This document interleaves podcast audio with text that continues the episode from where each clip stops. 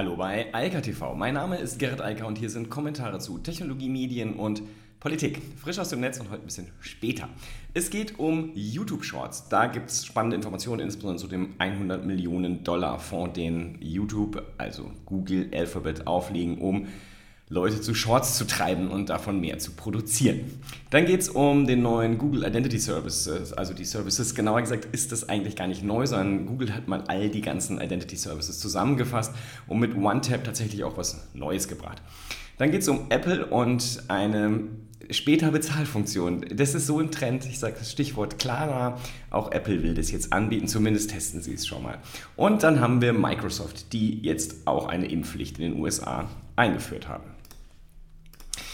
Neil Moen, das ist der Produktmanager von YouTube und ähm, der also sozusagen das komplette Produkt überwacht und ein großer Fan von YouTube Shorts ist, sagt er zumindest und ich glaube ihm das auch mal, denn er sagt, und hat er recht, YouTube Shorts sind so ein bisschen das, wo YouTube eigentlich herkommt. Also kurze persönliche Statements. Also das ist ja das, womit YouTube ganz am Anfang groß geworden ist.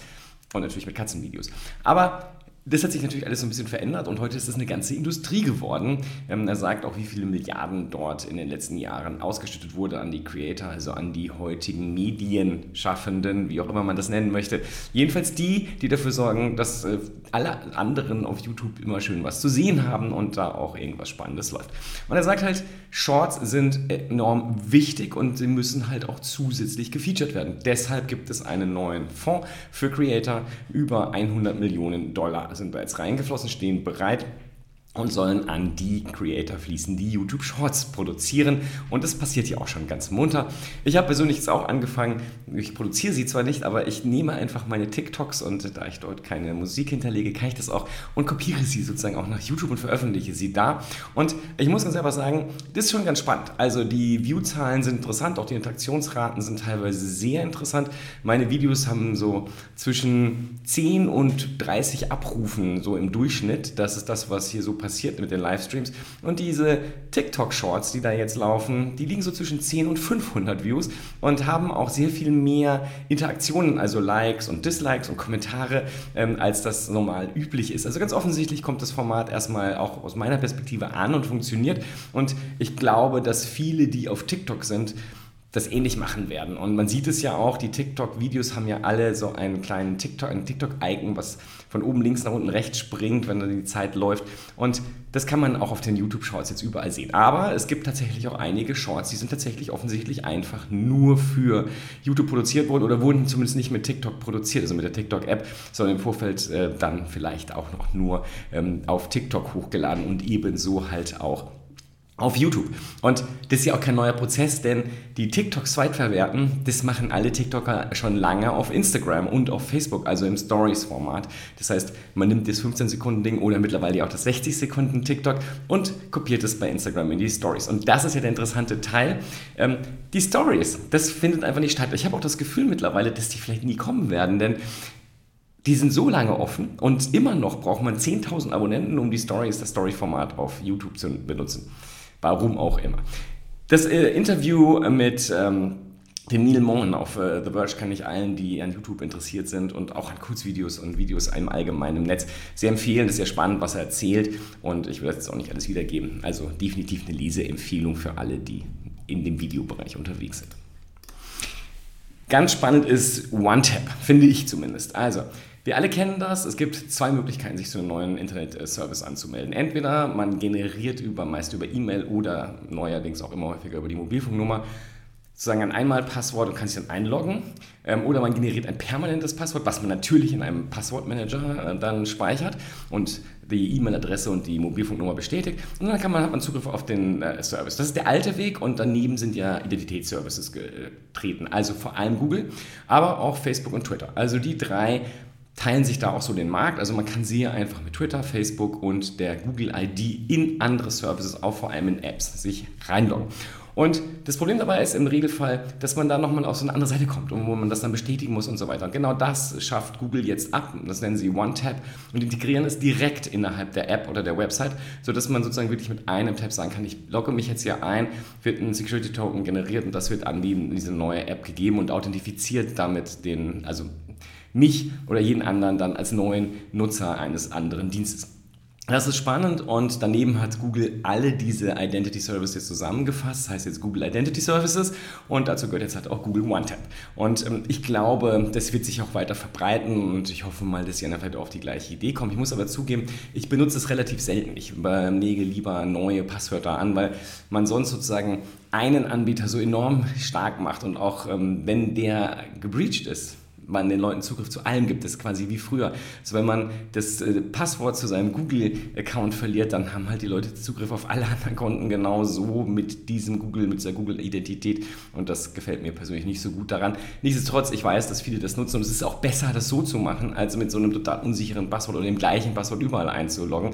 Also lieber ein hartes Passwort bei Google und das dann ab und zu auch mal ändern und äh, dann darüber einloggen, als mit dem gleichen einfachen Passwort überall Accounts anlegen. Das bringt wirklich gar nichts. Das ist 90er ähm, oder noch davor. Also bitte nicht machen. Ja, Klarna. Alle laufen hinter Klarna her. Revolut war ein großer Follower und jetzt auch Apple. Apple kooperiert mit PayBright von der Firm und das passiert Moment in Kanada und das wird jetzt in einem Store dort ausprobiert. Das heißt, die Leute können dort dann kaufen und später bezahlen. Also das Buy Now, Pay Later Regime, äh, das äh, setzt sich überall durch. Es ist letztlich einfach nur ein, der klassische Kredit und äh, der wird halt hier mit einem Zahlungsdienstleister angeboten.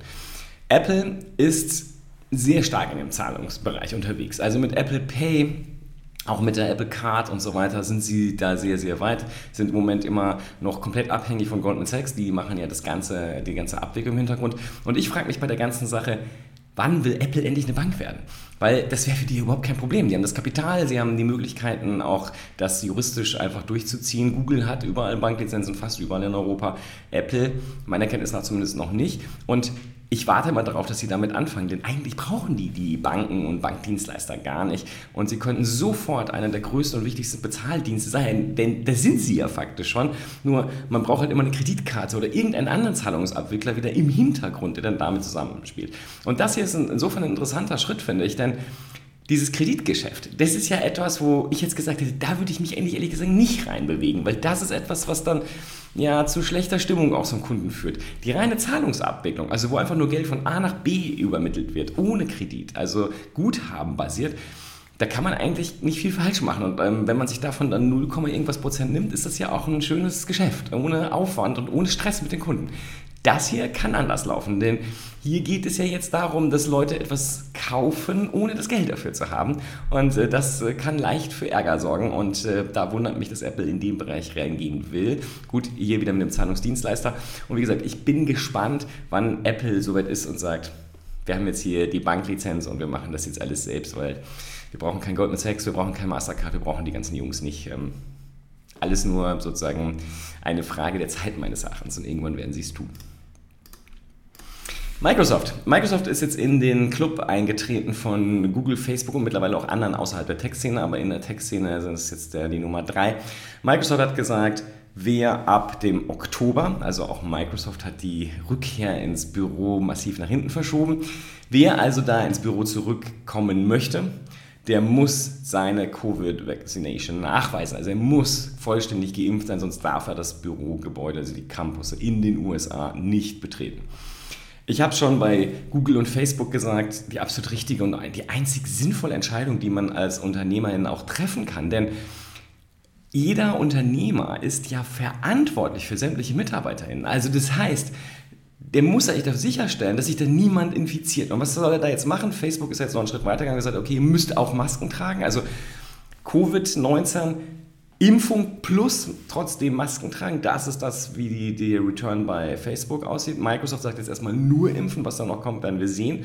Aber das muss halt auch ein Unternehmer, zumindest in den USA, machen, denn äh, da will man sich auf die Klage lieber nicht einlassen, ganz offensichtlich, und sagt, Schätzlein, wenn du hier arbeiten kommen möchtest im Büro, dann sei geimpft und trag eine Maske. Sagt Facebook, Microsoft sagt es erstmal nur geimpft sein, Google sagt das auch, aber da brauchen wir uns ja nichts vormachen, alle Studien sagen das klar, auch doppelt, also vollständig geimpfte, gegen Corona geimpfte sind weiterhin infektiös, also können sich infizieren und andere anstecken und deshalb muss man alle anderen dafür schützen. Vor allem kommt ja immer dazu, gerade bei den großen Konzernen, da werden sehr viele MitarbeiterInnen sein, die gar nicht geimpft werden dürfen. Ja, also aus rein medizinischen Gründen, also wo es keine Glaubensfrage ist, sondern die einfach nicht geimpft werden dürfen, medizinisch betrachtet. Und die müssen dann von den anderen mitgeschützt werden, so gut es eben geht. Und deshalb ist natürlich Impfen plus Maske tragen eine hilfreiche Sache. Und ähm, ja, in Deutschland ist das nicht erlaubt. Also in Deutschland darf ein Unternehmen das so nicht vorschreiben. Das heißt, hier müssen die MitarbeiterInnen da selbst Vorsorge treffen. Aber so ist das halt. In diesem Sinne. Ich hoffe, dass da noch viele in den USA mitmachen und dass vielleicht auch ein paar der MitarbeiterInnen in Deutschland sagen, ist schon ganz schlau, geimpft zu sein. Ähm, ich muss die anderen nicht gefährden und ich hoffe, dass das viele andere, die vielleicht nicht mal mehr arbeiten, auch denken und sich darum kümmern, dass die anderen geschützt werden, die sich nicht selbst schützen können. Äh, das ist nämlich das ganze Problem bei der Geschichte. In diesem Sinne, ich wünsche eine schöne Woche und sag mal bis morgen. Ciao, ciao. Das war Eika TV frisch aus dem Netz. Unter eika.tv findet sich der Livestream auf YouTube. Via eika.media können weiterführende Links abgerufen werden. Und auf eika.digital gibt es eine Vielzahl von Kontaktmöglichkeiten.